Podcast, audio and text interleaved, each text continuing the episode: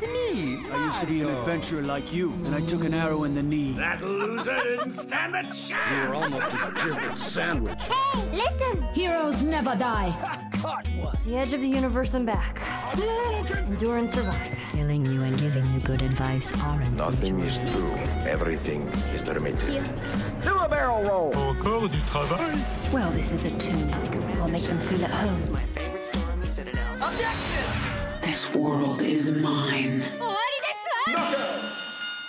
Wait, wait, wait. That's not how it happened.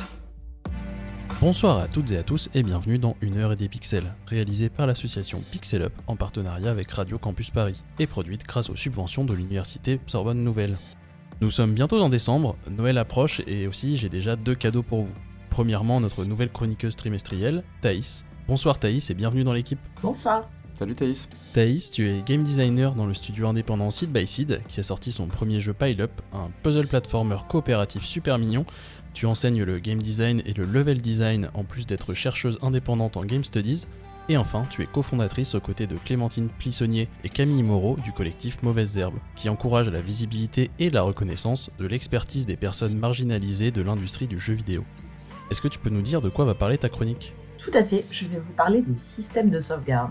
Et plus généralement, ma chronique, euh, du coup, euh, parlera un petit peu de la distance entre aborder certains aspects du game design euh, en tant que joueur-joueuse et en tant que game designer. Ça a l'air super intéressant, j'ai hâte d'en apprendre plus. Et notre deuxième cadeau pour vous, et finalement on peut dire qu'on vous fait au moins un cadeau par mois dans l'émission, n'est autre que notre invitée. Elle est chroniqueuse de l'émission Jour de Play, dont nous avons reçu presque l'entièreté de la core team dans notre émission, directrice et commissaire d'exposition de la galerie Pixel Life Stories, autrice du livre imaginaire du jeu vidéo Les concepts artistes français qui vient de paraître chez Third Edition et le livre d'art. Et si vous ne l'avez toujours pas reconnu, je vous propose de donner un accueil chaleureux à Marine Mac. Bonsoir Marine. Salut tout le monde, merci beaucoup pour l'invitation, c'est cool d'être là avec vous. Salut Marine. Bonsoir. Salut Marine. Salut. Merci Marine d'avoir accepté notre invitation dans cette émission qui promet d'être tout bonnement incroyable puisque Elise va nous parler de The Shore et de Lovecraft, Thaïs des points de sauvegarde.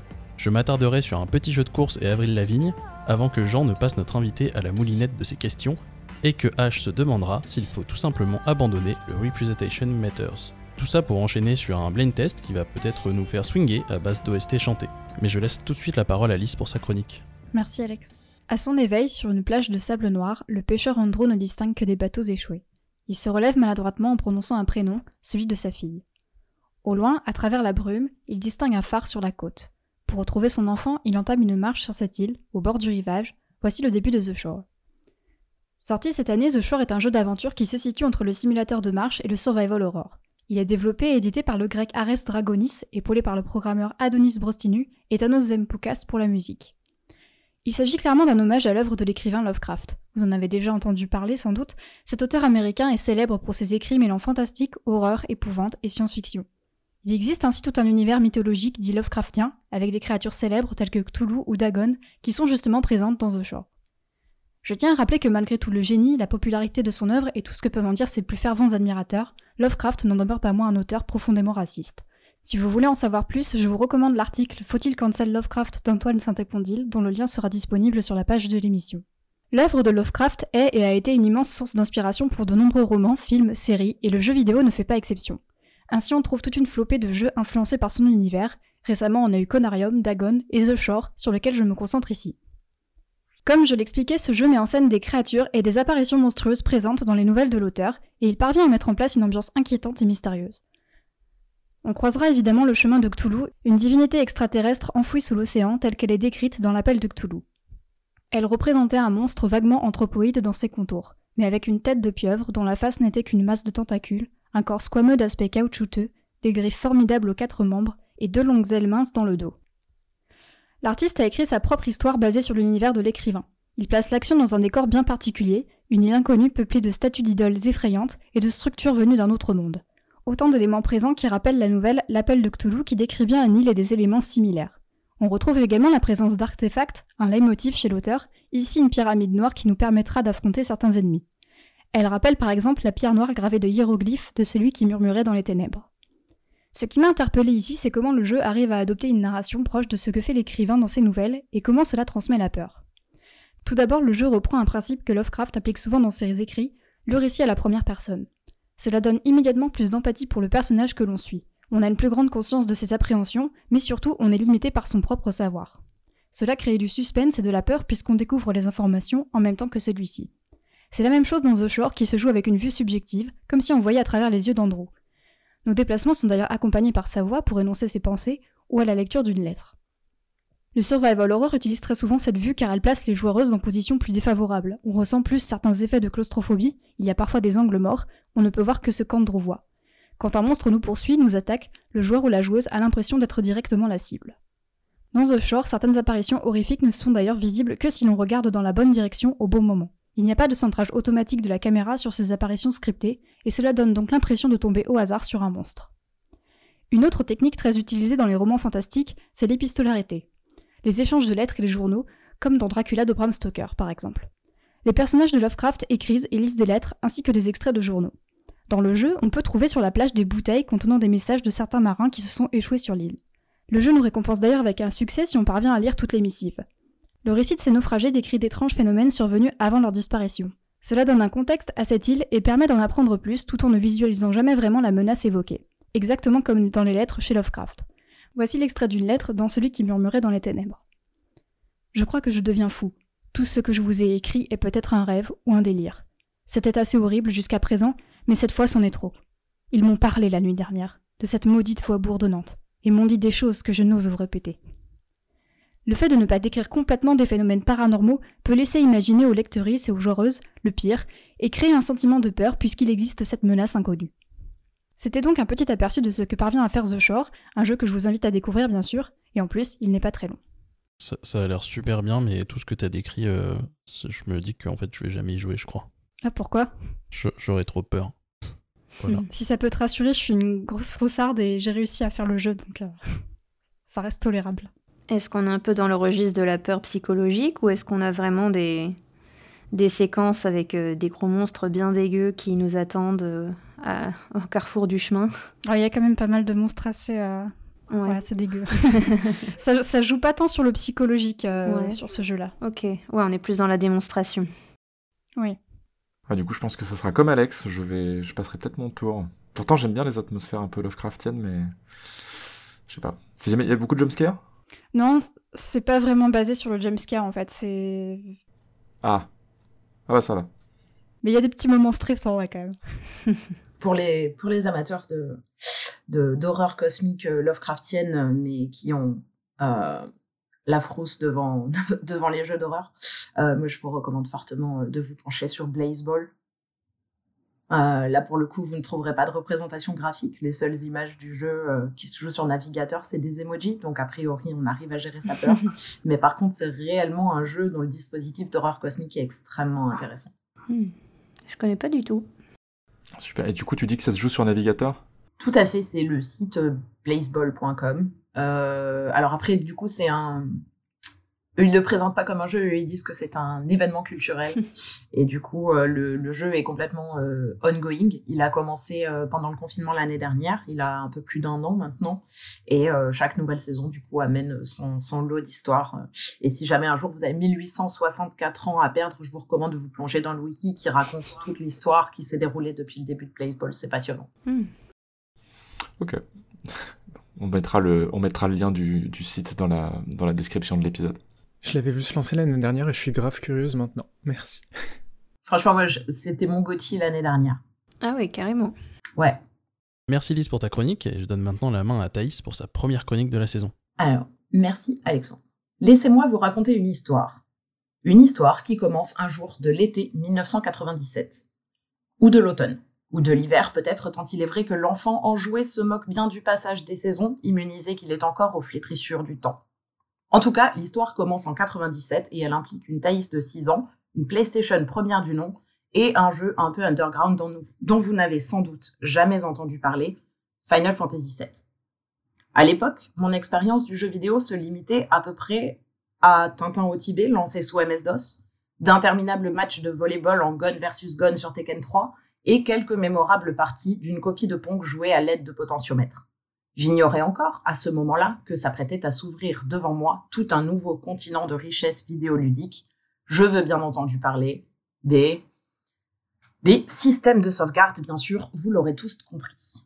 J'avais donc 6 ans le jour où cette approximation cubique de Pom Pom Girl, perdue au milieu d'approximations cubiques de Bodybuilder, a prononcé par l'intermédiaire d'une radieuse boîte de texte bleu ces mots encore aujourd'hui gravés en moi. C'est le fabuleux point d'enregistrement. À partir de ce moment-là, est devenu tangible ce concept, cette notion que ce n'est ni de la magie ni de la colle qui fait qu'un jeu retient ou non mes avancées, mais bien un système qui avait été pensé et qui produisait des effets. Toute ma famille jouait sur une seule et même sauvegarde de Tekken. J'avais des post-it tout autour du PC familial pour noter les trois chiffres qui composaient les identifiants de chargement des niveaux que je parvenais à atteindre dans Tintin, et Pong n'avait besoin d'aucune autre mémoire que celle qu'imposait la tradition d'offrir un stop-tout à la personne qui gagnait le plus de manches.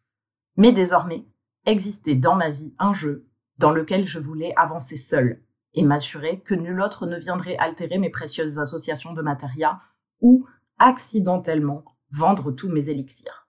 Mon frère, ma sœur et moi avons tous reçu à Noël une carte mémoire individuelle. La mienne a passé quelques jours et quelques nuits sous mon oreiller autour du disque 3, histoire de m'assurer qu'aucun des deux n'utiliserait ma sauvegarde pour finir le cratère nord pendant mon cours de théâtre. Flash forward d'une solide vingtaine d'années. Yanis, programmeur gameplay chez Seed by Seed de son état, poste sur le Slack du studio une phrase d'apparence anodine.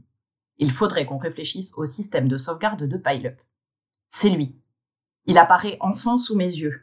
Le fabuleux point d'enregistrement. Ou plutôt, le fabuleux point de design auquel j'avais consacré tant d'heures de réflexions abstraites, et qu'aucun projet étudiant, aucune game jam, aucun mois de travail sur de microscopiques features de AAA ne m'avait jamais donné l'opportunité d'explorer. J'ai sauté sur l'occasion, comme bondissait à l'époque le point de sauvegarde sur les piles de caisse du hall des débutants. Mais cette fois-ci, le septième ciel était loin. J'ai pu, à loisir, réaliser l'ampleur de la distance entre réfléchir au concept de sauvegarde et en designer le système. A fortiori, en designer le système pour un jeu censé sortir sur plusieurs plateformes, dont des Xbox et leur profil utilisateur, un jeu multijoueur mais local uniquement, un jeu avec des collectibles, du contenu à débloquer.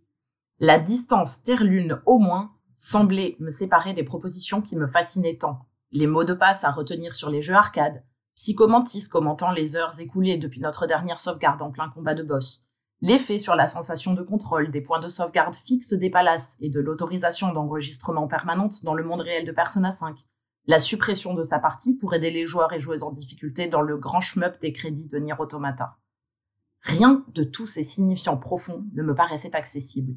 La sauvegarde, dont la forme m'avait tout ce temps paru un horizon artistique aussi malléable qu'un caramel retrouvé dans la poche arrière d'un jean après une journée à la bibliothèque, un pur objet de game feel, redevenait à mes yeux ce qu'en réalité elle ne manque pas d'être pour toute personne dont le développement de jeu est le métier, une contrainte.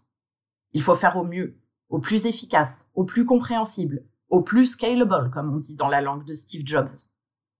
Une fois qu'un système de sauvegarde remplit sa fonction, on peut l'utiliser comme une matière première et l'altérer pour servir un propos. Mais tous les jeux n'en ont pas besoin, et c'est tant mieux. Ça n'en rend que plus mémorables les expérimentations.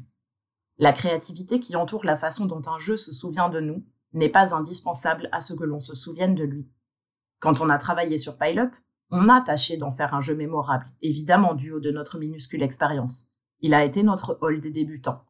Finalement, il a une jolie petite feature de sauvegarde automatique, bien de son temps. Et quand vous voyez apparaître à l'écran la petite icône de disquette, qui ne veut sans doute plus rien dire du tout pour un solide 75% de notre base de joueurs et joueuses, il ne faut pas éteindre votre console. Mais aujourd'hui, un nouveau jeu et un nouveau système de sauvegarde nous attendent. Et maintenant que j'ai terminé mon propre tutoriel, je tâcherai de faire de mon mieux pour qu'il soit fabuleux. C'était hyper chouette, merci beaucoup Thaïs. Je sais pas si ma question va anticiper sur euh, tes futures euh, chroniques, mais est-ce qu'il y a d'autres euh, éléments comme ça de comment dire de jeu dont tu as mesuré la, la, distance entre le moment où toi tu étais joueuse et le moment où tu as dû les, les intégrer dans tes, dans tes propres productions? Effectivement, ça va faire un peu de foreshadowing, mais euh, oui, en fait, il y en a une infinité. Euh, C'est-à-dire, là, moi, du coup, j'en ai arbitrairement choisi trois pour pour faire mes chroniques, donc je vais pas, je vais pas spoiler, sinon c'est pas drôle.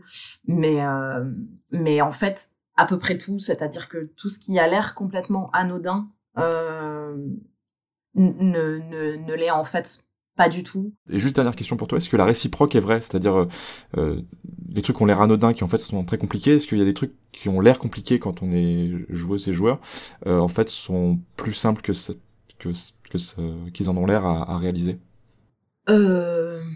c'est pas évident comme question parce qu'en fait ça dépend vachement des profils euh, de personnes qui travaillent sur un jeu. Et il y a des choses qui sont toujours d'une facilité déconcertante pour certaines personnes. Euh, moi, je sais que par exemple, bon, pas forcément, du coup, j'y reviens toujours, c'est ma marotte, mais euh, les menus. En fait, il y a des gens qui ont vraiment une espèce de compréhension complètement instinctive de euh, qu'est-ce qu'il va falloir faire dans un menu. Et qui arrivent à anticiper énormément, énormément de choses. Après, ça va aussi vachement avec le fait que le, jeu vidéo, bah, c'est toute une terraflopée de métiers différents et que, ben, du coup, avec un peu de chance, tu auras quelqu'un dans, l'équipe pour qui ce sera facile, même si c'est pas forcément la personne à laquelle tu pensais. Perso, récemment, j'ai joué à Eastward, et justement, euh, c'est un jeu où autant il y, a une sauvegarde automatique, autant il rajoute aussi des points de sauvegarde qui sont des frigos dans lesquels tu mets tes souvenirs et qui te, qui te donnent une petite phrase à chaque fois de, euh, une petite phrase sur la mémoire, sur les souvenirs, euh, sur la sauvegarde. Et je trouvais ça justement très sympa, la façon dont ça, ça réinstaurait un côté un peu cérémoniel à la sauvegarde. Et ça rejoint un peu, enfin voilà, c'est un peu ta chronique aussi. Donc voilà, c'était très cool. Ah, carrément. J'ai pas encore testé Histoire, mais euh, du coup, c'est bon. De toute façon, moi, tu me dis, il y a un truc de sauvegarde un peu fait dans un jeu, j'ai envie d'y aller. Donc merci beaucoup. Du coup, euh, j'ai une raison supplémentaire d'y aller. ça sera peut-être pour une autre chronique un jour. Tu crois pas si bien dire. Mais en tout cas, merci Thaïs et bravo pour cette première chronique. Pour ma part, j'ai envie de vous parler de voitures. Et pas parce que je suis trop pauvre pour en acheter une, mais parce que si vous suivez un peu les dernières sorties, vous êtes sans doute pas passé à côté de Forza Horizon 5. Et c'est bien pour ça que je ne vais pas vous en parler aujourd'hui. Bon ok, pour vous rassurer, j'y ai joué une dizaine d'heures, c'est très bien, mais peut-être qu'avec moins de marqueurs sur la carte, ça serait mieux. Parce que tout ce qu'a réussi à faire Forza Horizon 5, c'est me donner un gros coup de nostalgie qui m'a fait réinstaller le merveilleux Burnout Paradise. Alors Burnout Paradise, c'est développé par Criterion, c'est sorti en 2008 et c'est le dernier vrai Burnout qu'on a eu sur console. Ça commence à dater, alors pour celles et ceux qui ne connaîtraient pas, la série des Burnout, c'est des jeux de caisse sortis entre 2001 et 2008, et à partir du troisième opus, une des features principales devient le takedown, le fait d'envoyer de façon spectaculaire un coureur adverse dans le décor, une autre voiture, un bus, et parfois même tout ça à la fois. Alors autant dire que quand je découvre Burnout Paradise au détour d'un bac d'occasion chez Game aux alentours de 2012, je deviens complètement fou. Je fonce à travers les rues ouvertes de Paradise City à 200 km/h dans une voiture plus chère que le salaire de mes parents sur toute leur vie. Je découvre le drift dans les montagnes avoisinantes. Je cherche tous les petits collectibles, ici sous forme de panneaux et barrières à détruire. Et enfin, le plus important, je joue des heures avec une seule musique active, Girlfriend d'Avril Lavigne. J'ai été marqué par ce monde ouvert de Paradise City, une ville fantasmée de la côte ouest des États-Unis, mon unique but était de battre tous les records. Et si j'ai envie de vous parler de Burnout Paradise, ce jeu qui est pour moi la quintessence du jeu de course d'arcade, c'est pour deux raisons. Tout d'abord, vous inviter à y jouer, bien évidemment, et en plus c'est dans le Game Pass, alors vous avez vraiment aucune excuse. Et ensuite parce que c'est pour moi littéralement un jeu doudou. Alors c'est peut-être à cause de Avril Lavigne, peut-être parce que c'est le meilleur jeu de course du monde, je ne sais pas, mais c'est un jeu sur lequel je reviens sans cesse quand ça va pas trop. Je me souviens l'avoir racheté lors de mon année d'hypocagne et me plonger, même pour une ou deux heures, dans une succession de courses endiablées, ou même plus récemment pendant le confinement, où je l'ai racheté une troisième fois, cette fois-ci sur PC, et où j'ai réussi à le terminer avec 100% des collectibles, deux fois pendant ces quatre semaines qui ont eu l'impression de durer un an. Et vous voyez où je veux en venir, puisque ma chronique n'est qu'une excuse finalement pour questionner mes camarades, et ainsi je me tourne vers vous toutes et tous pour vous demander est-ce que vous avez un jeu doudou Et qu'est-ce que c'est? Ah, un jeu doudou. Alors ça peut être n'importe lequel N'importe lequel. N'importe lequel. Alors moi de mon côté, euh, assurément, c'est le Rayman 3, Rayman Udlum Sevok. Je ne sais pas si vous y avez euh, joué de votre côté. Et je crois que c'est le jeu que j'ai dû le plus de fois poncer dans toute ma vie de, de joueuse, euh, que ce soit toute seule ou, ou avec la famille, avec les copains. Euh, alors c'est un jeu aujourd'hui où j'ai peut-être un regard un peu différent par rapport à celui que j'avais quand j'étais gamine parce que euh, on a une intro, une intro avec euh, des, discours qui sont un petit peu sexistes sur certains points. C'est le, on va dire le côté un peu shadow d'Ubisoft.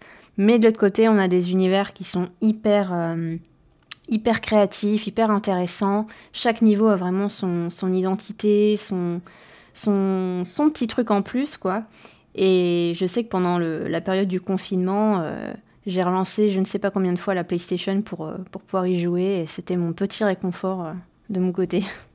Ouais, m'a beaucoup marqué aussi. Je l'ai fait quand j'étais petite et je me rappelle surtout du début avec une espèce de décor de forêt. Moi, j'avais été complètement enchantée par ce que je voyais.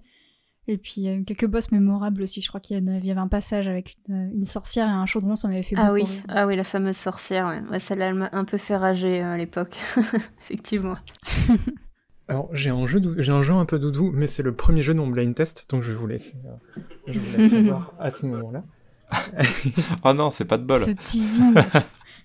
Et sinon, oui, c'est vrai que j'ai réinstallé euh, Burnout Paradise il y a pas longtemps parce que c'était un peu, c'était pas forcément mon grand jeu doudou, mais c'était quand même un, un jeu que j'avais beaucoup aimé et, j'étais un peu nostalgique. D'ailleurs, je sais pas si tu as joué aux au, Need for Speed qui ont été faits par Criterion eux aussi, qui sont vraiment dans la, dans la veine Burnout, qui sont sortis, enfin ouais, euh, qui ont donc continué un peu le flambeau euh, dans les années 2010-2012. Ah mais non, du coup, justement, j'ai jamais joué... Euh, enfin si, j'ai déjà joué à Need for Speed, mais justement, c'est pas vraiment le, jeu de caisse genre que j'aime bien, quoi. De mon côté, c'était c'était Halo, mon jeu doudou, le premier du nom, mais j'avais fait une chronique à son à son sujet l'année dernière d'ailleurs. Et, euh, je l'ai même refait pendant le confinement parce que je me suis banqué la Halo Collection ou je sais pas quoi là. Et c'était à la fois très cool, mais j'étais j'ai été très gêné parce que ils ont non seulement ils avaient actualisé le actualisé les graphismes, mais il y avait une touche pour repasser sur les graphismes d'avant, donc ça ça allait mais la bande son était très légèrement modifiée aussi, un peu un peu modernisée. Et là, pour le coup, il n'y avait pas moyen de, de, revenir à la, bande son originelle. Et ça, et en vrai, je connaissais tellement le jeu par cœur que ça, bah, que ça, ça m'a un petit peu gâché l'expérience, quoi. Mais bon, j'ai quand même bien aimé, mais à chaque fois, je, je tiquais un peu en me disant, ah là, cet arrangement de musique là, c'est pas exactement comme ça et tout. C'est fou comme la musique peut être attachée à des, à des, souvenirs forts et dès qu'il y a un petit truc qui, qui est pas comme d'habitude, tout de suite ton, ton cerveau il te dit ah ça, ça me plaît pas, c'est pas comme avant quoi. C'est exactement ça et je, t'avoue que je m'attendais pas du tout à être aussi, euh, aussi dérangé. Tu vois, au début je me disais ah bon, bon allez c'est pas grave et puis en fait à la fin du premier niveau je fais alors oui en fait c'est relou, je, je n'aime pas. Pourtant Halo c'est pas forcément un jeu qui a euh, qui met la musique au centre de son, de son gameplay, quoi. Mais c'est euh, c'est tellement, euh, voilà, l'ambiance, l'atmosphère. quoi. Mm. Ouais, il y a les, les, les, chœurs, les violons, les tambours, enfin voilà, c'est guerrier, quoi. Et euh, bon, c'était toujours guerrier, mais c'était pas guerrier comme euh, quand j'étais ado, quoi. Voilà. On parle de rapport à la musique et de jeux doudou, alors euh, je, je, pense que vous qui voyez euh, mon avatar sur Discord, euh, vous avez déjà peut-être une petite idée de, de l'endroit où je me dirige, mais moi très clairement c'est Katamari Damashi. Euh, qui, est, qui est mon jeu doudou sous, euh, sous absolument toutes ses formes en fait. C'est-à-dire que c'est, un jeu auquel je rejoue euh, comme on joue à un jeu doudou, mais c'est un jeu dont j'écoute la musique, c'est un jeu dont je regarde d'autres personnes y jouer, c'est un jeu dont je suis le compte Twitter qui poste régulièrement les images de l'inventaire de Katamari Damashi. c'est un jeu dont j'ai un pins incroyable du prince qui pousse un katamari et du katamari qui roule. Et c'est vraiment un jeu qui est extrêmement, extrêmement présent dans ma vie euh, et auquel je reviens, euh, je reviens toujours. C'est toujours un bonheur. J'ai jamais joué à Katamari et euh, du coup, tu me donnes encore un peu plus envie de peut-être le remonter sur ma liste de jeux à faire. Je relate beaucoup, c'est un jeu qui a tellement de, qui a tellement de charme. Voilà. Moi, je le connais pas du tout, mais du coup, je vais aller voir ce que c'est.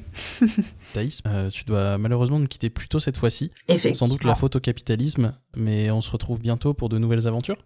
Effectivement, ce sera avec grand plaisir. Bonne continuation pour l'émission et euh, j'ai hâte euh, de l'écouter.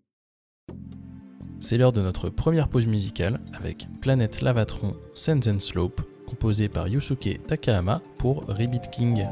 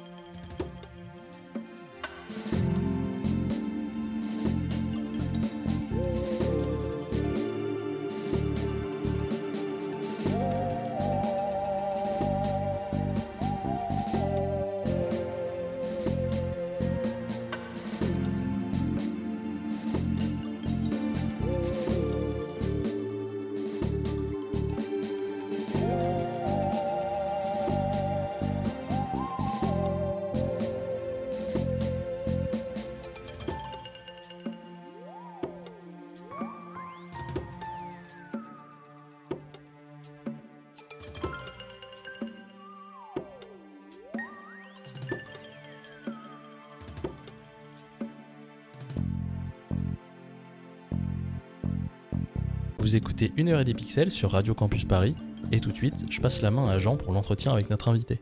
Merci Alex. Euh, donc ce mois-ci, nous recevons Marine Mac, comme Alexandre euh, nous l'avait présenté en intro. Marine, merci encore de te joindre à nous ce soir. C'est super sympa de, de participer à notre émission. Merci à vous pour l'invitation, je suis très contente d'être là. Euh, alors comme Alexandre l'a précisé en début d'émission, tu es galeriste, tu es chroniqueuse, tu es autrice, mais tu possèdes également beaucoup d'autres casquettes puisque tu es également chercheuse, conférencière ou encore vidéaste. Bref, tu as énormément de projets qui gravitent pour la plupart autour de la discipline du concept art, qui est une forme de création visuelle au cœur des processus d'élaboration des univers vidéoludiques. Et c'est ce dont on va parler euh, essentiellement aujourd'hui évidemment. Mais avant de se pencher un peu plus directement sur la notion de concept art, je voudrais te poser la question de ton parcours. Est-ce que tu pourrais nous raconter en quelques mots quelles ont été les études, les formations, mais aussi les expériences euh, professionnelles qui t'ont amené là où tu en es aujourd'hui? Et est-ce que tu saurais dire ce qui t'a incité durant ce parcours à te pencher plus précisément sur le concept art? Euh, oui, donc du coup, pour vous donner quelques infos sur la, formation que, que j'ai suivie, donc moi en fait je suis originaire de Bretagne et après le lycée, donc, euh, je me suis expatriée euh, de Rennes, ma ville natale, pour aller à Caen et faire un IUT d'information communication. Parce qu'à cette époque-là, moi, ce que je voulais, c'est être journaliste. Alors, journaliste culture. Je ne savais pas encore que j'allais me spécialiser sur euh, le jeu vidéo. Moi, ce qui me bottait pas mal, c'était euh, l'histoire de l'art et puis la musique aussi beaucoup, euh, parce que j'étais dans un groupe à l'époque, euh, voilà, j'étais chanteuse et puis j'hésitais un petit peu, quoi. Donc je me suis dit, je vais commencer déjà, par un, un IUT et puis je verrai un petit peu où est-ce que ça me mène. Et puis, après une première année d'IUT, je me suis rendu compte que c'était trop peu pour moi, on va dire. J'aimais beaucoup tout ce qui était effectivement écriture journalistique, radio, ça c'était quelque chose qui me branchais beaucoup, mais j'avais des profs qui voulaient me faire entrer dans des écoles de commerce, et ça pour le coup c'était pas du tout mon truc. Donc euh, bien ce que j'ai fait, c'est que je suis retournée euh, en Bretagne et je me suis décidée de faire euh, une double licence, à la fois en infocom pour pas perdre les, repères, pardon, et puis aussi en histoire de l'art, où là j'ai vraiment commencé à, on va dire, à, affiner un petit peu ma passion pour, pour le sujet. Et puis après la double licence, donc j'ai commencé un master en histoire et critique des arts, puisque je voulais faire un petit peu de recherche justement. Et là, je me suis vraiment euh, justement euh, spécialisée sur la question du jeu vidéo. Donc j'ai écrit un mémoire de recherche sur la notion de, paysage vidéoludique. Hein. Moi, ce qui m'intéressait, c'était vraiment la question de la conception des univers imaginaires de jeux vidéo, du processus de conception environnementale. C'était vraiment quelque chose qui me passionnait. Et puis, en marge de ce master-là, en fait, je travaillais à l'époque dans une artothèque. Euh, en Bretagne. Donc on faisait pas mal de, prêts euh, d'œuvres d'art, notamment de la peinture. Donc c'était vraiment quelque chose qui me, qui me, qui me, plaisait beaucoup. Euh, j'assistais à la scénographie d'expositions, j'organisais pas mal de visites guidées des expos en cours. Enfin, voilà, c'était vraiment à la fois de la communication, de la médiation autour de, d'expositions artistiques, culturelles. Et puis, euh, petit à petit, euh, quand j'avais un petit peu de temps à la galerie, qu'il n'y avait pas trop de monde, euh, je, travaillais en fait sur mon mémoire et la directrice de, la galerie dans laquelle j'étais était plutôt intéressée par mon sujet. Elle a commencé à s'intéresser justement aux jeux vidéo et elle m'a fait de plus en plus intervenir en fait dans sa galerie pour organiser des, des petites conférences, des ateliers à destination des jeunes publics sur le sujet. Et ça m'a vraiment donné envie en fait de, poursuivre sur cette voie-là. Et c'est à ce moment-là, en fait, en marge des études, que j'ai lancé mon statut d'auto-entrepreneur pour justement organiser des expositions, des conférences euh, sur le sujet.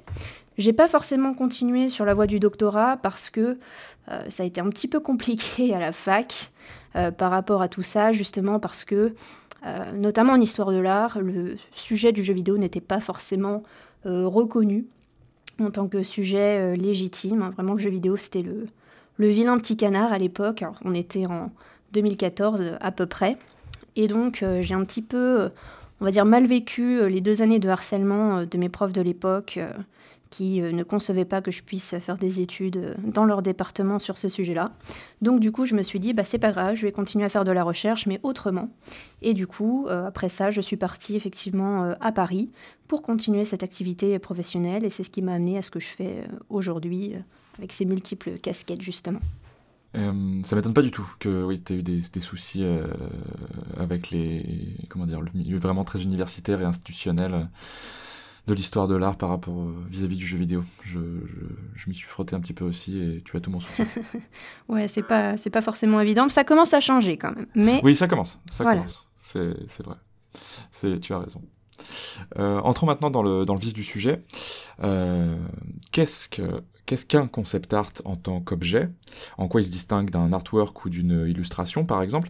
Et qu'est-ce que le concept art en tant que pratique? Alors, euh, vous avez deux heures. un concept artiste. Surtout pas deux heures. ouais, c'est en fait c'est un sujet qui est tellement passionnant qu'on ne sait jamais par quel bout le prendre. Euh, pour dire les choses euh, très simplement, donc un concept artiste, euh, c'est à la fois un dessinateur, un explorateur et un traducteur d'idées. En gros, quand débute la création d'un jeu vidéo, bah, généralement les membres du studio qui l'apportent n'ont pas vraiment d'idée de ce à quoi il va ressembler. Hein. leur visibilité, elle se limite tout au plus à quelques images mentales, mais à une intention créative bien sentie. Et donc, c'est à ce moment-là, en phase de pré-production, euh, qu'un studio va faire appel effectivement à un concept artiste. Donc, le concept artiste, c'est un artiste, un agent de production qui va avoir pour charge justement de traduire en images euh, bah, les idées des développeurs, des concepteurs, de les accompagner dans la formalisation de leur projet pour poser euh, bah, toutes les fondations euh, conceptuelles, graphiques d'une œuvre. donc ça passe par des recherches sur les, les, environnements des jeux, les personnages, ça peut être des scènes narratives clés, il y a énormément de choses. Hein. Quand je parle de, concept art, donc des concepts, ça peut être des concepts ludiques, esthétiques, narratifs, c'est vraiment très très varié. Et donc un concept art, c'est un type d'image qui est très particulière, hein. c'est une image prototypique qui va donc servir à prévisualiser euh, bah, l'univers à bâtir. Hein. Ça va servir de modèle, de plan technique, euh, d'une certaine façon, aux équipes de production, quel que soit leur, rôle à jouer par ailleurs. Euh, ça va les aider à construire, à réaliser le sujet qui est représenté à l'image. Et donc un concept artiste peut répondre à, plusieurs directives, mais c'est vraiment le directeur artistique hein, qui, qui va guider son travail. Le directeur artistique, c'est celui qui va euh, construire une, vision globale et qui va euh, justement donner euh, les, codes au concept artiste, qui va essayer de servir justement cette, cette vision très particulière. Donc, comme je le disais tout à l'heure, le concept art, c'est une discipline de design qui, a plusieurs, qui connaît plusieurs grandes spécialisations.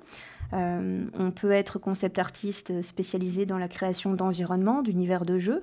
Donc là, on va vraiment euh, euh, représenter sous toutes les coutures les espaces de jeu à, construire. On peut encore être character designer. Donc le character designer, c'est celui qui est spécialisé sur la création des, des personnages de jeux vidéo, vos avatars. on a encore d'autres spécialisations comme euh, ce qu'on appelle le props artist. Donc c'est celui qui va designer euh, tous les objets que vous allez pouvoir euh, utiliser, collecter ou autres pendant votre expérience de jeu. Donc voilà, on a plusieurs spécialisations. Et on va dire que tout ça, ça dépend beaucoup de la taille des studios. En somme, plus les effectifs des studios sont grands, plus les spécialisations sont effectives mais plus l'effectif est réduit, plus là, on va donner euh, la double casquette aux artistes qui vont devoir vraiment tout concevoir euh, à eux seuls. Donc euh, la polyvalence, elle dépend un petit peu de, de, l'environnement. Et pour rappeler, justement, tu me demandais quelle était la différence finalement entre un concept art et, une illustration. donc c'est effectivement deux disciplines, on va le voir, hein, qui ont grandi ensemble, l'illustration concept art. Mais disons qu'il y a des différences à la fois dans la fonction et dans l'exécution de l'image. Pour le dire très simplement, en gros, une illustration, ça va être euh, euh, une œuvre d'art qui est destinée à être exposée aux yeux du public, hein, c'est-à-dire qu'elle est, elle est vraiment le produit final recherché. Hein. Son auteur doit euh, libérer son style, en soigner le rendu, et ça nécessite forcément un temps de création qui est assez confortable. A contrario, le concept art, c'est vraiment un support de développement visuel, en fait, qui est intégré euh, à un schéma de, production industrielle. Et donc, euh, sa, réalisation, elle est soumise à des impératifs de temps et à des directives éditoriales qui sont euh, vraiment très, très strictes. Donc, un concept art n'est pas le produit commercial recherché, hein, c'est vraiment un prototype. il est destiné non pas à être vu par le public, mais seulement par les équipes internes d'un studio. Donc c'est un outil de communication, de médiation graphique. Et euh, à travers ces images, le concept artiste, il doit énoncer euh, un univers qui va être non seulement euh, original d'un point de vue graphique, stylistique, mais surtout fonctionnel au regard des, impératifs de jeu. C'est pourquoi la, pratique du dessin ne suffit plus à confondre justement le concept art et l'illustration. Oui, la différence du coup est vraiment très très claire entre les, entre les deux disciplines et du coup entre les deux objets euh, qu'on obtient à la fin. Euh, si on adopte maintenant une perspective un peu plus historique, tu l'évoquais, tu disais que l'illustration et le concept art ont, ont, comment dire, ont évolué un petit peu ensemble en parallèle, puis après les chemins se sont détachés. Du coup, quand est-ce que quand est-ce qu'est née la discipline du, du concept art? Est-ce qu'elle est apparue seulement avec le, le jeu vidéo? Et comment est-ce qu'elle a évolué euh, d'un point de vue technique euh, de ses prémices jusqu'à euh, jusqu'à aujourd'hui?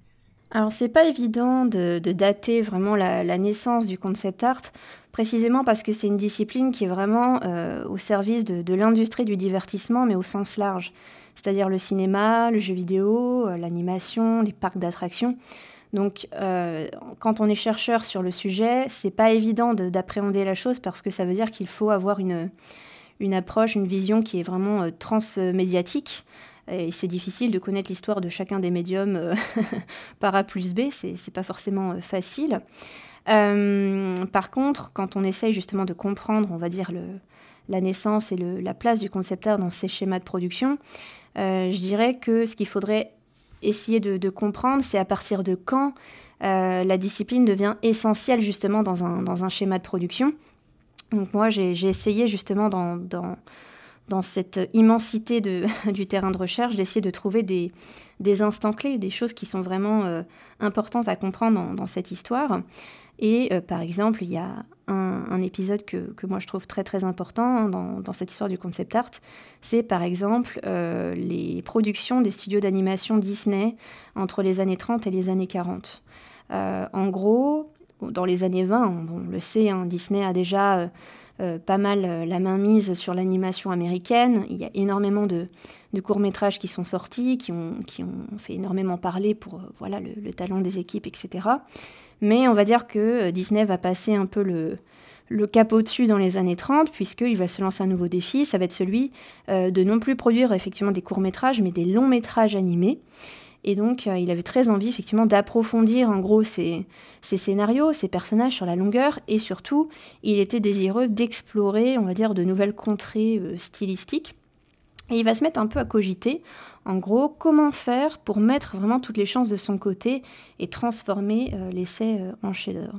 Et bien justement, Disney, il va décider de modifier son schéma de production en s'adjoignant bah, de nouveaux agents artistiques dont le rôle, euh, vraiment l'activité va se résumer en un mot, c'est celui euh, d'inspirer.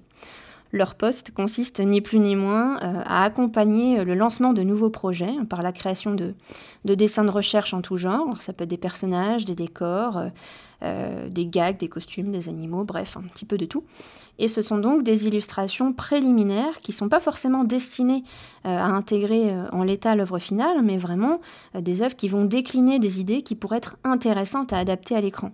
Et ça, c'est quelque chose qui est vraiment très intéressant, puisqu'on voit là que la phase du concept art, elle, intègre vraiment le schéma de production de, des studios de l'époque. Alors, on a énormément d'artistes qui ont joué ce rôle au sein du Story Department à l'époque, des noms qui vous disent peut-être pas grand-chose, comme Ferdinand Horvath, Gustave Tengren, mon petit préféré, euh, des gens comme euh, Bianca Majoli aussi ou Albert Hunter. C'est vraiment des gens qui avaient une une créativité et une, des, idées foisonnantes et qui vont les mettre justement à disposition de, ce studio. Donc ça, pour moi, c'est vraiment une étape clé dans, dans cette histoire du concept art. Alors, on ne parle pas encore de concept art à l'époque, le terme n'est pas encore posé. Euh, certains prétendraient que Disney l'a nommé tel quel, mais on n'a pas de, documents historiques qui en attestent, donc euh, on ne peut pas le dire comme tel. Mais en tout cas, voilà, il se passe quand même quelque chose d'important dans cette histoire à, cette époque-là. Et je dirais que la deuxième grande étape euh, de cette histoire, c'est sans doute celle des, du cinéma euh, hollywoodien des années 70-80, euh, notamment du côté de, de la, la science-fiction, euh, puisque effectivement bah, ce sont des univers qui, par nature, hein, sont, sont imaginaires, qu'il va falloir mettre en image. Et on a déjà quelques artistes de renom aujourd'hui, hein, mais qui vont se faire connaître justement pour leur capacité à, inventer des choses merveilleuses. Alors je pense par exemple à un artiste, je ne sais pas si vous le connaissez, qui s'appelle Ralph McQuarrie. Ralph McQuarrie, c'est celui qui a mis en image l'univers complet des films Star Wars. clairement, sans Ralph McQuarrie, il n'y aurait pas eu de Star Wars. Il a, il a été fondateur dans la, dans la, dans la dans la pose et fondation vraiment de l'œuvre. Et ce qui est intéressant, c'est que dans les années 70-80, euh, ces artistes, qui jusqu'ici étaient désignés à l'écran titre comme des illustrateurs, eh bien progressivement vont être nommés autrement. Et c'est là qu'on voit effectivement euh, la, la, formalisation d'un langage dédié à la discipline. on va commencer à parler de, de concept artiste, de concept designer, euh, on a même euh, des termes comme visual euh, futuriste qui apparaissent. Bref, c'est vraiment avec le cinéma hollywoodien, selon moi, que la discipline du concept art va va se poser comme essentiel dans cette industrie euh, du, divertissement en fait. Et là après je pourrais continuer encore et encore sur cette, euh, sur cette histoire, mais je vais m'arrêter là parce qu'on a un temps qui est quand même limité. Mais voilà, deux grandes étapes euh, qui sont effectivement le cinéma d'animation Disney et celle du, du, cinéma hollywoodien. Et on pourrait encore créer des, ponts entre le concept art et par exemple le métier du scénographe de théâtre qui lui aussi, par le dessin, bah, vise à construire des imaginaires, et euh, qui doit respecter des impératifs de jeu. Alors ici, euh, le jeu des acteurs, hein, mais euh, vous voyez, il y a plein de ponts qui sont à, tisser, et c'est ça qui rend très complexe et à la fois passionnant ce récit de, l'histoire du concept art. On reprend l'entretien après une petite pause musicale choisie par notre invité, et on s'écoute le thème de Tomb Raider, version 96, composé par Nathan McCree.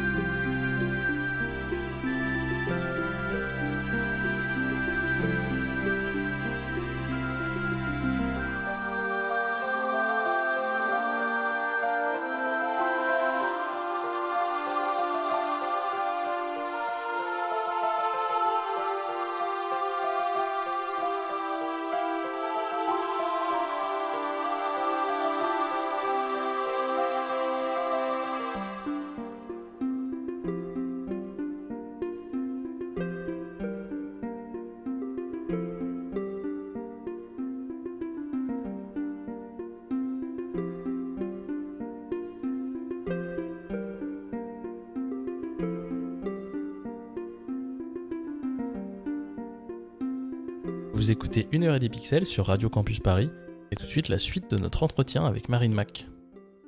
Euh, alors toutes ces choses que tu, que tu nous racontes et que tu nous expliques, euh, tu les abordes aussi euh, dans ton ouvrage qui vient de paraître. J'aimerais maintenant qu'on parle un petit peu de, du coup de, ce livre. Je rappelle le titre qu'avait énoncé Alexandre en début d'émission. Il s'intitule Imaginaire du jeu vidéo, les concepts artistes français, édité par Third Editions et le Cercle d'Art. Euh, alors déjà bravo, à titre personnel, euh, bravo pour euh, pour un premier ouvrage, c'est un travail absolument euh, incroyable, c'est riche, passionnant, intelligent, et je peux que recommander à tout le monde de mettre la main dessus en vous le procurant si vous en avez la possibilité ou en le consultant dans les bibliothèques et médiathèques de qualité qui ne manqueront pas, j'en suis sûr, de l'ajouter très bientôt à leur collection. bref, à propos de cet ouvrage.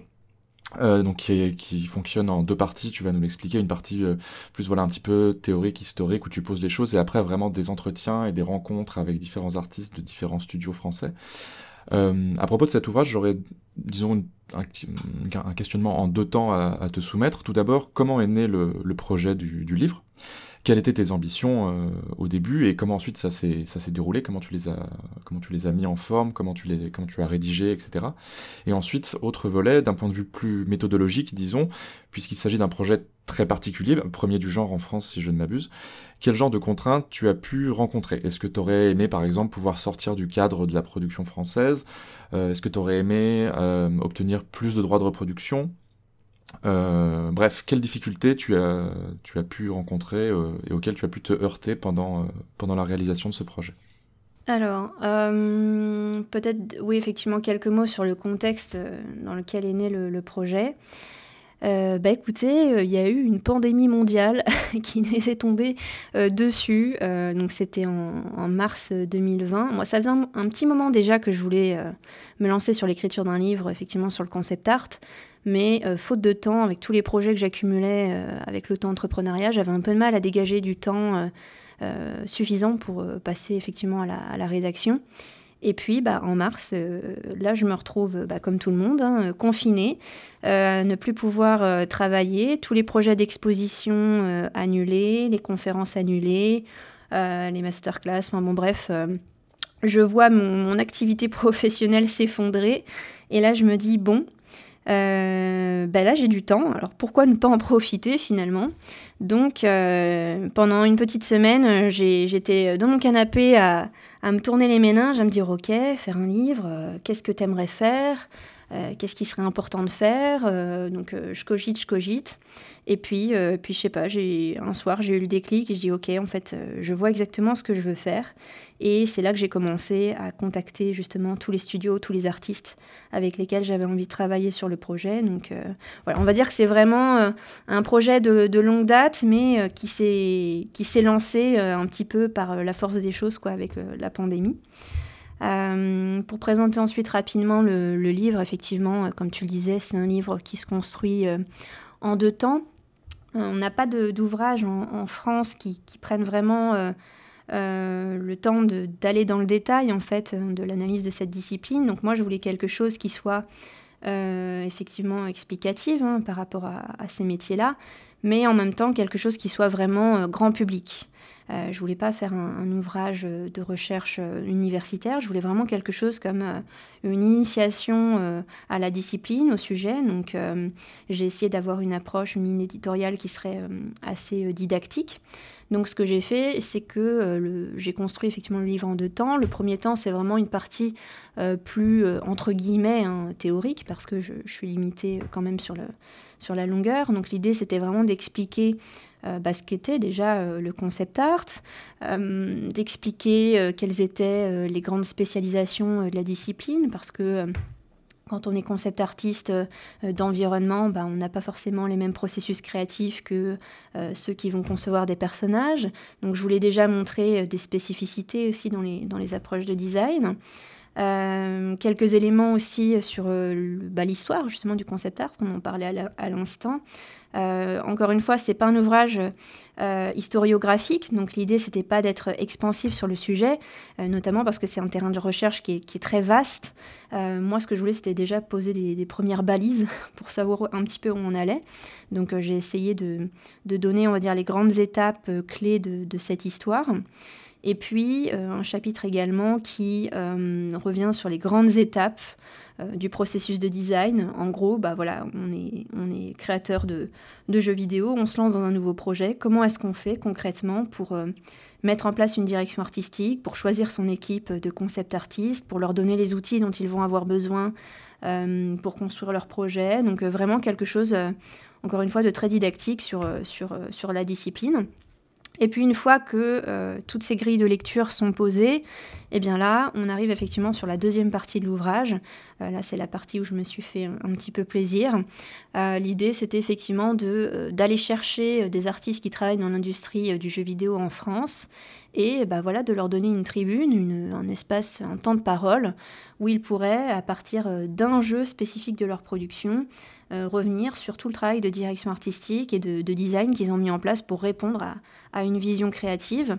Donc on a des entretiens détaillés avec des artistes qui euh, nous parlent de, leur schéma de production, de leur philosophie créative, euh, des outils qu'ils peuvent utiliser, de leurs sources d'inspiration aussi pour des projets, c'est assez varié. Et tous ces entretiens sont nourris, bien entendu, par énormément de reproductions de, de concept art, euh, en tout, on a à peu près 400 images dans l'ouvrage, donc c'est assez, euh, assez volumineux. Donc ça procède un petit peu comme des sortes de, de mini artbooks finalement, de, de carnets de design. Et je pense que les deux parties de l'ouvrage se répondent bien, avec une partie plus théorique effectivement, et une autre un peu plus pratique, où là, on, juste on, se fait plaisir on se perd un petit peu dans les, dans les processus de création des uns et des autres. Donc voilà, ça c'est un petit peu effectivement le, contexte et le projet en lui-même. Après, euh, tu me posais une question effectivement sur la méthode euh, de, comment j'ai fait ce, livre. Euh, bah écoute, je me suis un peu cherchée au début parce qu'évidemment, bon, bah, c'était mon premier livre, donc puis un projet qui était assez ambitieux. pourquoi ambitieux? Parce que c'est toute la difficulté en fait quand on étudie le sujet du concept art, c'est que c'est, ce sont des, visuels qui n'ont pas euh, pour but d'être exposés au public, donc qui sont conservés euh, dans, l'enceinte des studios. Et donc, il faut nécessairement obtenir des droits aux images pour pouvoir euh, les publier, les montrer au public. Et comme moi, je voulais effectivement un ouvrage avec plein de carnets de design, plein de, de reproductions, bah, avant même de, de, rédiger en fait le, le, livre, il fallait d'abord que j'aille faire du porte-à-porte euh, aux studios, aux artistes, pour leur expliquer le projet, ce que je voulais faire et obtenir euh, les visuels dont je pourrais avoir besoin avant même euh, de passer à la partie euh, rédactionnelle en fait. Et c'est ce qui fait que cet ouvrage, je ne l'ai pas écrit du chapitre 1 jusqu'aux entretiens. J'ai d'abord commencé par faire les entretiens, donc je contactais les studios, je leur proposais effectivement de, de nous entretenir sur, sur un jeu en particulier. Ensuite, les droits aux images étaient négociés, et une fois seulement qu'on a validé tous ces entretiens, ce qui m'a quand même pris huit mois en tout, euh, à partir de là seulement, j'ai pu commencer à travailler sur les parties plus théoriques en fait euh, de l'ouvrage. Donc ça a été euh, un sacré chantier. J'ai eu quelques nuits blanches pour justement l'obtention de, ces droits aux images. par exemple, on me pose souvent la question, alors depuis que j'ai annoncé l'ouvrage et que j'ai montré le, sommaire du livre, on n'arrête pas de me poser la question de pourquoi, euh, par exemple, le studio Arkane n'est pas représenté euh, dans le bouquin. Alors, c'est pas faute de ne pas avoir voulu mettre des, œuvres d'Arkane, mais euh, là, en l'occurrence, depuis le, rachat du studio par un nouvel éditeur, ils ont complètement gelé en fait les,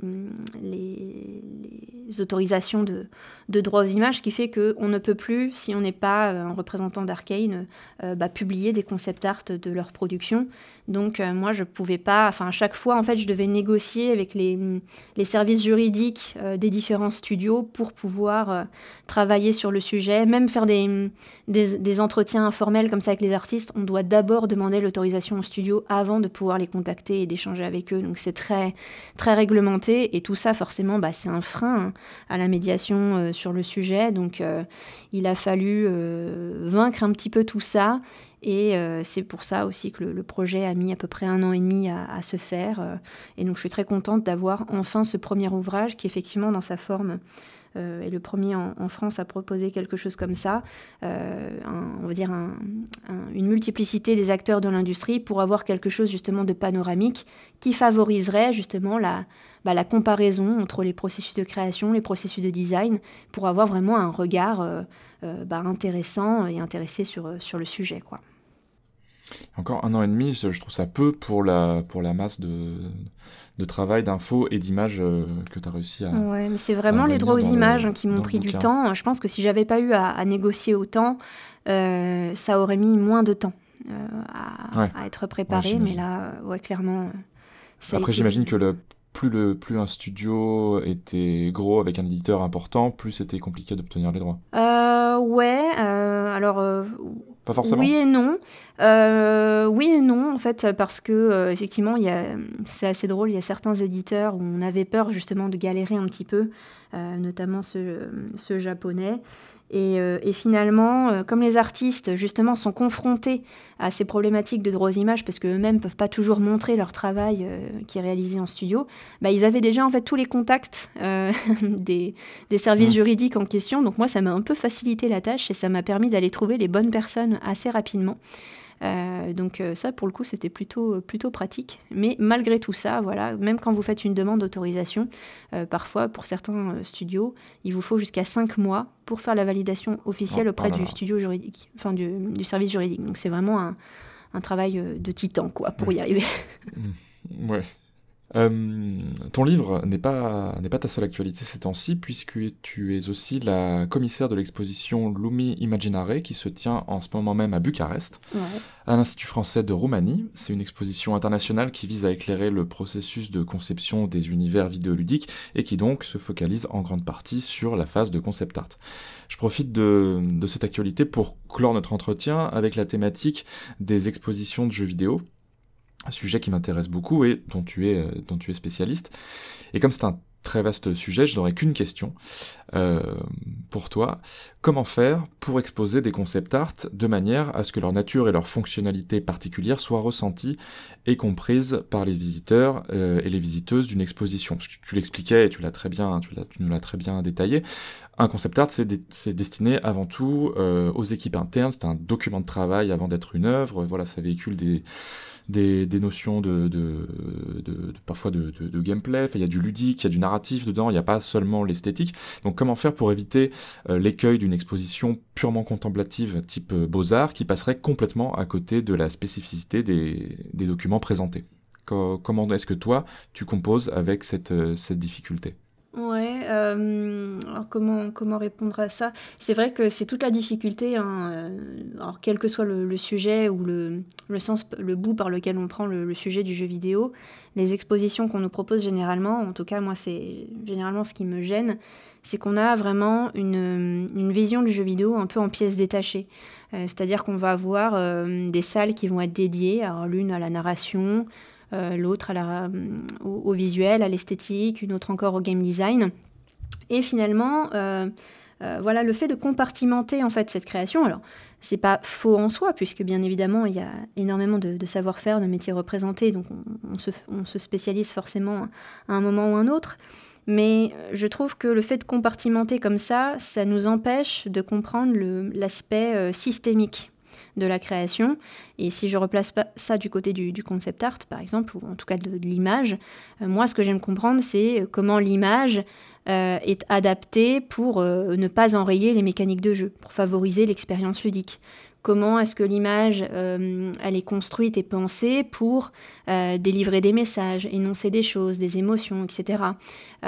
tout ça, en fait, euh, ça, participe à avoir le jeu vidéo comme un tout et pas effectivement comme ces, pièces détachées. Et en tout cas, pour ce, sujet du concept art, moi, ce que j'aimerais voir davantage, justement, euh, ou en tout cas moins voir, c'est effectivement cette approche un peu beaux-arts, comme tu l'expliquais, où on a une approche purement contemplative où on nous met des, jolis concept art euh, euh, au mur et puis euh, quand on a de la chance, on a le nom de l'artiste en dessous. C'est même pas toujours le cas. Là, c'est encore plus frustrant. Moi, ce que j'aimerais, c'est effectivement des expositions où on, nous, intègre davantage à la direction artistique du projet qui est, porté par le visuel, de comprendre vraiment la fonctionnalité euh, de, l'image qui est présentée. Donc euh, d'avoir des informations effectivement sur l'artiste qui l'a composé, sur son parcours, de comprendre davantage son processus de, création et les outils qu'il utilise, pour mieux comprendre aussi bah, la chose qu'on a en face de nous, de comprendre la direction artistique, c'est-à-dire la, vision créative euh, du studio. Et donc euh, là, de voir, euh, par exemple, on pourrait nous montrer aussi des, des ce qu'on appelle des mood boards. Hein. c'est des, des, planches qui réunissent toutes les sources d'inspiration que les artistes vont chercher pour construire leurs images. Donc là, ça permettrait justement de d'intégrer davantage les images du jeu vidéo bah, dans, dans l'histoire de l'art plus, plus largement. Quoi. et puis aussi peut-être d'avoir davantage d'informations sur bah, les on va dire les schémas de production, l'écosystème studio, quoi, entre guillemets, de savoir euh, qui fait partie du studio, comment est-ce qu'il travaille au quotidien. Enfin, vraiment, moi, ce que ce j'aimerais comprendre, c'est ce qu'il y a en arrière-boutique finalement en fait. Ces, images-là, quand elles sont exposées euh, telles quelles dans, les musées, euh, effectivement c'est joli, mais le fait qu'on n'ait pas d'informations sur le concept, bah, ça transforme finalement le concept art en illustration. Et comme on l'a vu tout à l'heure, illustration, concept art, c'est pas la même chose.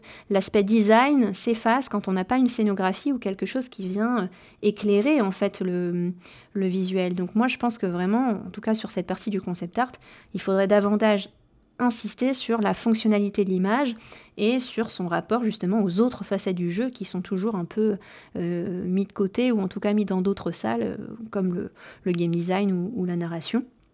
Et c'est effectivement ce que j'ai essayé de faire euh, sur cette dernière euh, euh, exposition qu'on a pilotée en Roumanie à Bucarest, où là, on n'a pas seulement les concept art qui sont exposés, on a également des cartels d'explications de, direction artistique qui détaillent les sources d'inspiration des artistes. On a des commentaires d'œuvres faits par les artistes eux-mêmes qui expliquent voilà le pourquoi de l'image, comment ils l'ont composé, comment ils l'ont conçu.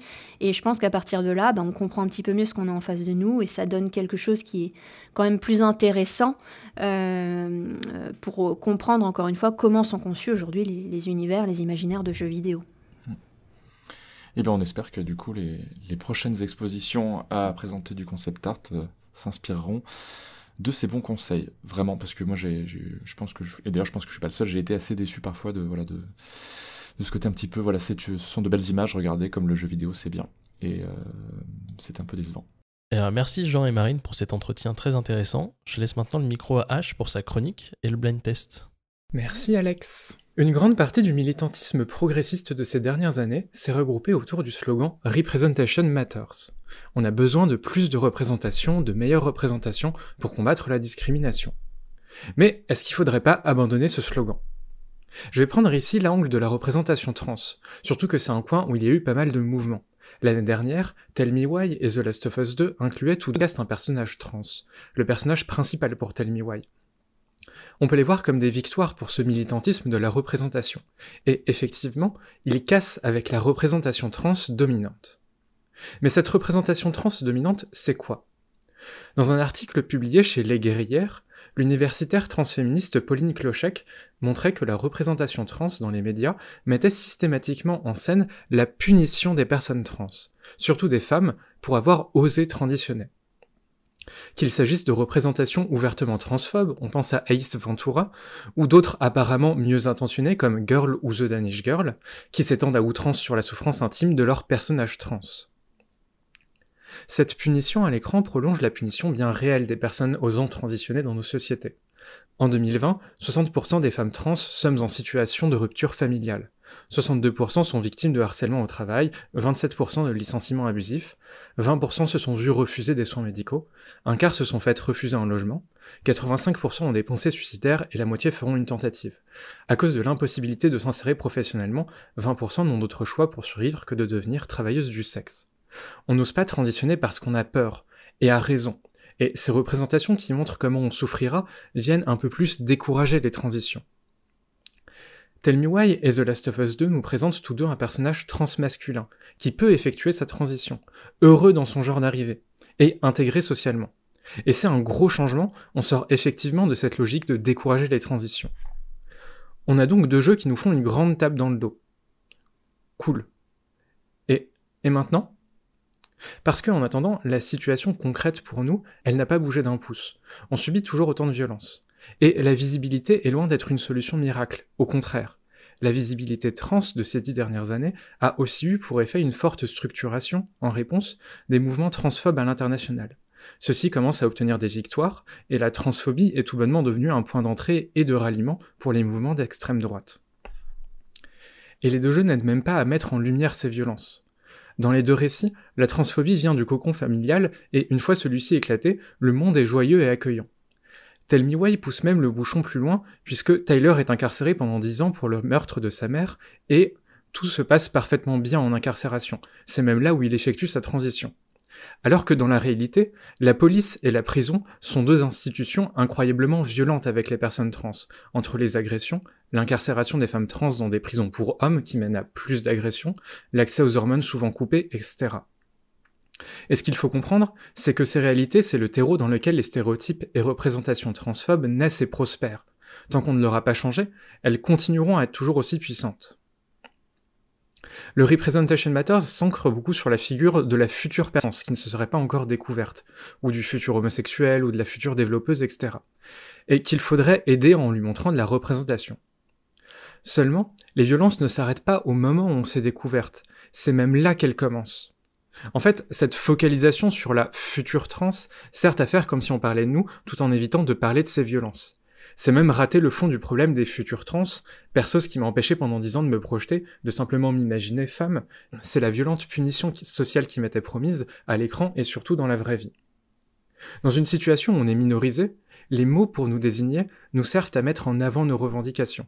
Le mot trans doit nous servir à pouvoir mettre en avant les réalités auxquelles font face les personnes trans et s'organiser pour les changer, comme les mots femmes, travailleurs, racisés, handi, etc. Le fait que derrière trans, on s'obstine à mettre bébé trans perdu et qu'on nous refuse de l'utiliser pour accéder à cette parole, c'est une violence. Une violence qui a un nom, c'est une violence épistémique. Le Representation Matters, c'est une vision souvent infantilisante qui ne comprend pas les mécanismes de la transphobie et des autres discriminations, et prolonge cette violence épistémique, qui est déjà très présente dans les discussions, même bien intentionnées, autour des personnes LGBT. C'est une vision que je vois saturer les discussions partout, sauf dans les espaces militants, parce que c'est la vision qui rassure les six, au final, plus que de nous aider concrètement. Faudrait penser à l'abandonner. Mais ça ne veut pas dire que la représentation ne compte pas. Cette chronique, c'est un peu un appel à arrêter de parler de représentation et à sortir dehors militer contre les violences concrètes qu'on subit. Mais c'est aussi dire que la représentation a un pouvoir bien plus fort que simplement aider deux trois personnes à se découvrir. Elle peut mettre en lumière les violences, les rapports de pouvoir, les mécanismes de l'oppression qui restent cachés. Elles peuvent créer un mouvement et réellement changer notre société. Qui plus est, la communauté LGBTI, c'est l'une des rares où l'on a encore une culture populaire très vivante, et elle explore déjà ce pouvoir de la représentation très bien depuis des années. Le Representation Matters, c'est souvent appelé de tous nos voeux une culture de masse qui écrasera cette culture populaire en espérant qu'elle nous sauve. Elle ne fera qu'invisibiliser nos problèmes, et offrir des millions de ventes à des grands studios même pas fichus de bien payer les meufs dans leur rang. Merci beaucoup pour ta chronique, H. Est-ce que tu penses qu'en ce qui concerne la représentation, elle serait peut-être plus juste et plus politique aussi si jamais au sein même des, studios, euh, les personnes concernées participaient à élaborer ces représentations, parce que c'est souvent aussi, en tout cas de, de mon point de vue, qui est certainement bien moins renseigné que le tien, mais c'est souvent ce que je peux lire aussi, c'est que euh, c'est chouette d'intégrer des représentations de personnes trans, de personnes racisées ou de femmes, mais euh, souvent ce ne sont pas les personnes concernées au sein des studios qui les qui les, qui les élaborent, tout simplement parce que les studios recrutent trop peu de, de personnes euh, concernées. Est-ce que tu penses que ça pourrait avoir un, impact positif sur, ce, sur ces représentations et du coup qu'elles soient plus justes ou plus fortes ou plus politiques?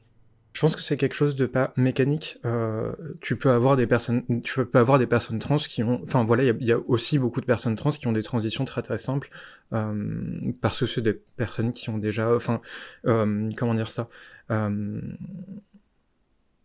beaucoup des études sur les euh, sur les sur ce que les parcours des personnes trans ces, dernières années euh, montrent que euh, il y a énormément de biais classistes entre guillemets dans la transition et ça va beaucoup faciliter voilà être un peu enfin oui voilà, être un peu aisé, ça va beaucoup, beaucoup faciliter ta transition sur plein de points, euh, ne serait-ce que typiquement euh, ouais voilà voilà quand, quand tu passes quand tu passes chez le psy euh, il va quelqu'un qui quelqu'un qui a un peu les qui a un peu les codes de euh, comment il faut s'habiller etc euh, de comment être un peu élégante et, etc va va plus facilement pouvoir convaincre la personne en face d'elle et, voilà le problème c'est qu'il faut encore convaincre des personnes en face. Donc voilà le, le, le, les personnes aisées vont avoir des transitions beaucoup plus faciles et ça va influer sur la vision aussi qu'elles pourraient avoir si elles sont pas dans les assos si elles sont pas etc donc voilà, à chaque moment, c'est pas Mais voilà, il y a des personnes trans qui peuvent avoir des, transitions très, faciles, pas être très au courant de ces réalités-là et pas si, pas voir le, truc sous cet angle-là. Et, euh, voilà. Après, effectivement, évidemment, euh, enfin voilà, tout le monde a pas la même transition. Euh, au contraire, oui, effectivement, avoir plus de, personnes trans dans les grands studios, ça pourrait être très bien. après, un, autre truc aussi, euh, c'est que des, euh, c'est ce que j'ai pas eu le temps de trop ouvrir sur ça parce que j'ai un temps très court, mais il y a aussi, euh, voilà, beaucoup de jeux. Enfin, comment dire ça? On n'a pas le, le fait d'être dans un gros studio va souvent beaucoup te limiter sur qu'est-ce que tu veux dire, comment tu peux le dire, etc. et en fait, il y a déjà beaucoup de, de trucs très très intéressants euh, qui se font en termes de en, termes d'histoire qui mettent en place. Voilà euh, des, euh, enfin plein de personnes marginalisées différentes.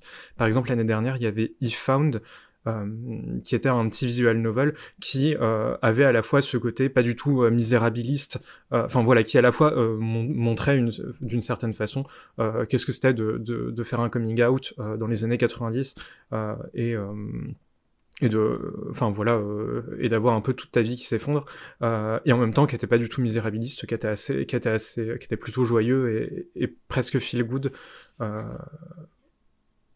donc ouais je pense qu'il faut aussi euh, s'intéresser déjà à ce qui se fait en dehors un peu euh, des grands circuits et c'est un peu le truc aussi que j'ai vu l'année dernière c'est que bah enfin voilà il y a plein de remises de prix où Tell Me a complètement écrasé littéralement eFound qui était aussi euh, dans des plus petites catégories et euh, même dans les catégories de social change où euh, où, où voilà eFound se faisait un peu écraser par par Tell alors que voilà c'est Tell Me Why est souvent assez simpliste sur sur dans dans j'ai pas eu le temps de développer aussi mais sur beaucoup beaucoup de points différents. Ah est-ce qu'on passerait pas au blind test Ah si que j'attends depuis le, début de l'émission, comme à chaque fois. Mais euh, oui, c'est l'heure du blind test, et cette semaine, dans le blind... ce mois-ci même dans le blind test, on va chercher des OST qui sont en grande majorité chantés. Euh, parce que c'est des OST qui ont souvent, qui je trouve, ont souvent un véritable, un grand grand charme. Et d'ailleurs, ça va être prouvé tout seul parce que deux des jeux qu'on va devoir deviner, c'était euh, deux des Madeleines de Proust qu'on a, qui ont été évoquées tout à l'heure. Euh, et on va commencer par la première qui est la mienne, dont j'ai un peu tué le nom. Et je te laisse lancer ça, Lazare.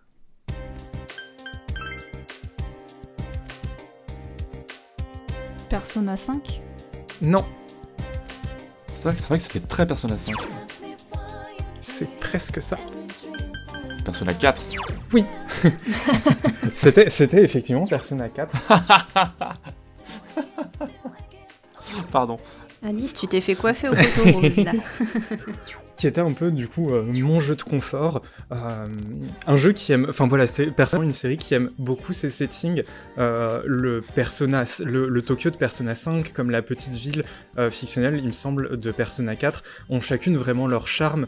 D'ailleurs, j'ai un peu plus d'attachement et de nostalgie pour cette petite ville un peu isolée de tout, où le protagoniste de Persona 4 se retrouve en début de enfin tout au long euh, tout au long du jeu. Euh, donc une bande son très entêtante composée par Shoji Meguro. Et j'étais presque déçu que le 5 se repose un tout petit peu moins sur de la musique chantée. Mais on va pas vraiment se plaindre quand c'est pour quand c'est pour nous livrer Beneath the Mask qui est quand même un, un sacré bon thème. On va passer à la deuxième. Et je peux te laisser lancer ça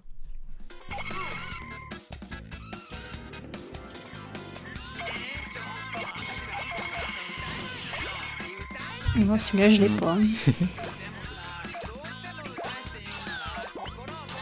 C'est tellement japonais, je trouve. C'est exactement ce que j'allais dire, mais je sais pas trop. c'est effectivement ça. Et ah, c'est Katamari Damacy Oui, c'est Katamari Damacy. Ah Et c'est donc notre deuxième, deuxième Madeleine de Brousse que que Thaïs a déjà évoqué. euh, Dédicace à Thaïs. Invoqué tout à l'heure, exactement. Qui pensait ne rien trouver dans le blind test alors que j'avais prévu ça. euh. Je crois qu'on peut lui laisser le point. hein. Ah oui, non mais complètement. Donc le, le célèbre jeu de Keita Takahashi et une OST Yumiake que j'aime aussi énormément, euh, qui mélange beaucoup de genres différents, euh, qui passent de l'un à l'autre parfois en- dans une même chanson, comme dans ce Katari Mambo. Alors on n'a pas trop entendu, mais ça, ça part vraiment sur, sur quelque chose d'un peu plus mélodique. C'est c'est très énergétique, c'est toujours très très catchy, et euh, c'est vraiment un de mes petits bébés de cœur. Euh, et on peut, euh, ouais, on peut peut-être passer à la suivante. J'ai deux passions dans la vie, les OST chantés et les meufs qui font de la musique en criant dans des micros. Donc forcément, on va passer à celle-là.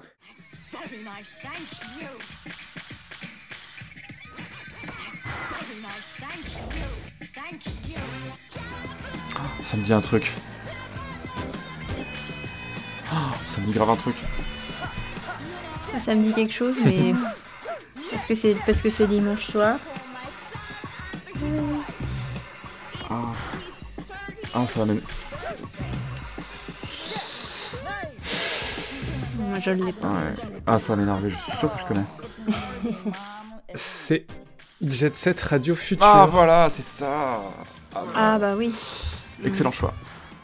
Ouais, je pouvais pas passer à côté de l'OST euh, à moitié composé, à moitié sélectionné par Hideki Naganuma, euh, à qui on n'aurait jamais dû laisser Twitter.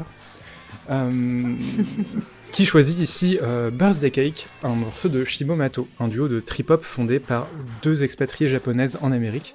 Euh, J'aimerais beaucoup parler plus de leur travail, mais on manque de temps. Euh, c'est souvent plus calme et c'est très très cool. C'est sans doute une des grosses inspirations de Kero, Bo- Kero Bonito, qui est un groupe un peu plus actuel, un peu plus contemporain. Donc si vous voulez aller découvrir ça, je vous recommande chaudement.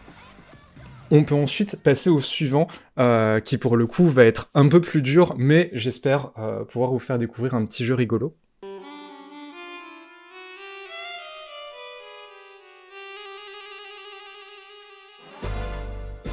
Est-ce que c'est un jeu japonais? Oui. T'as fait exprès, c'est- tu t'es- tu me- tu m'aimes pas en fait, H, c'est ça hein? Je crois que j'avais vu passer ça sur un stream. Alors où Ah. On est presque sur une, sur une BO de Disney. Oui, complètement. Ouais, ça irait très bien dans un Ouais. Kingdom Hearts. euh. Moi, je vais dire une sorte de comédie musicale euh, à la burlesque un peu. ah, je suis sûre que je fait. C'est Rhapsody A Musical Adventure. Ah, mais oui, mais voilà. Ah, je, oui, oui. je savais pas qu'on aurait des, Oui. des, des connaisseuses, mais c'est... Enfin, c'est... Ah si si si, je l'ai vu passer en, je sais plus si c'était en stream ou quoi, et j'avais accroché parce que ça me faisait penser à un morceau de- d'une comédie musicale que j'adorais et du coup euh, c'est pour ça que j'avais retenu, mais je me rappelais plus du tout du nom du jeu là, pour le coup, euh, ça m'a échappé.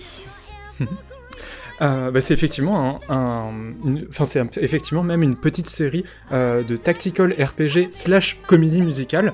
Euh, dont le premier épisode sur PS1 a eu le droit à une localisation complète en anglais avec les chansons etc donc c'était assez sympa. Ah, cool. et c'est aussi les débuts de Nippon Ichi Software dans le RPG donc les créateurs de Disgaea ou de Labyrinth of Refrain euh, on retrouve déjà leurs pattes avec un tactical, avec un humour assez décalé, euh, qui s'inspire un peu de la symbolique chrétienne, des contes européens.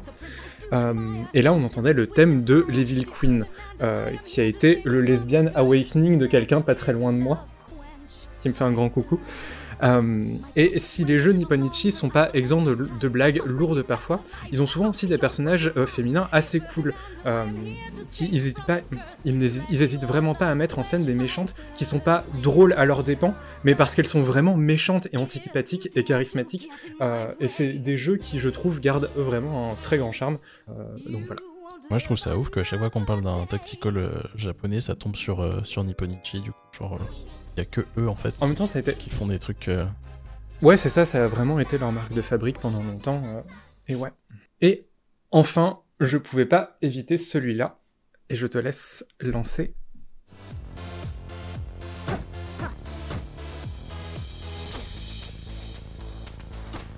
Je connais ça aussi.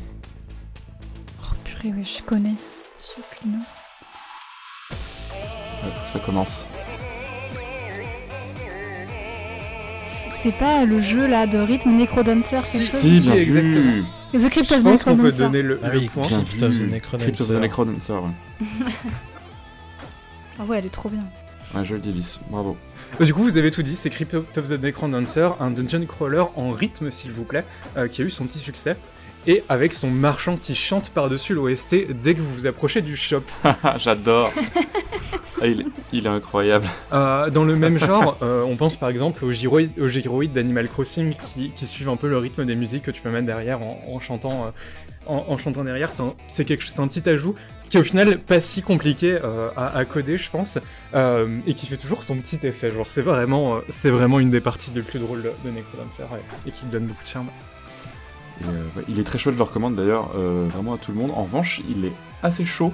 Enfin, personnellement, j'ai fait, je crois que j'ai dû, faire- j'ai dû faire les deux premiers niveaux et après vraiment j'ai lâché. Je... Bon, j'avais d'autres choses à faire, mais surtout c'est vraiment, vraiment pas simple. Mais c'est, c'est hyper cool. Faut- oh, ça se teste, au moins ça se teste. Ouais, j'y ai, j'y- j'y ai joué, euh, j'ai joué 30 minutes et euh, voilà, je pensais avoir le sens du rythme, en fait pas du tout. Moi, les musiques, justement, elles me motivaient à relancer des parties, même si j'étais nulle. On a déjà fait des tests incroyables sur euh, Crypt of the Necrodancer parce que on peut ajouter ses musiques perso, euh, on peut jou- y jouer avec des tapis de DDR. c'est vrai que j'ai pas compté les points. moi, je, moi, je sais que j'ai un point. Thaïs en a un euh, indirectement. En vrai, je pense que tu... moi j'ai un demi-point parce que j'ai 10 personnes à 4, après que t'es 10 personnes à 5, donc je pense que tu gagnes avec un point et demi, je dirais. Ouais, je laisse H trancher. non mais je pense que c'est complètement légitime. En plus, je pensais pas que qu'on pourrait rec- qu'on reconnaîtrait Shoji Meguro d'un personne à l'autre et c'est c'est parfaitement honorable. Je, te- je pense que on peut t'accorder la victoire. Bravo Lys.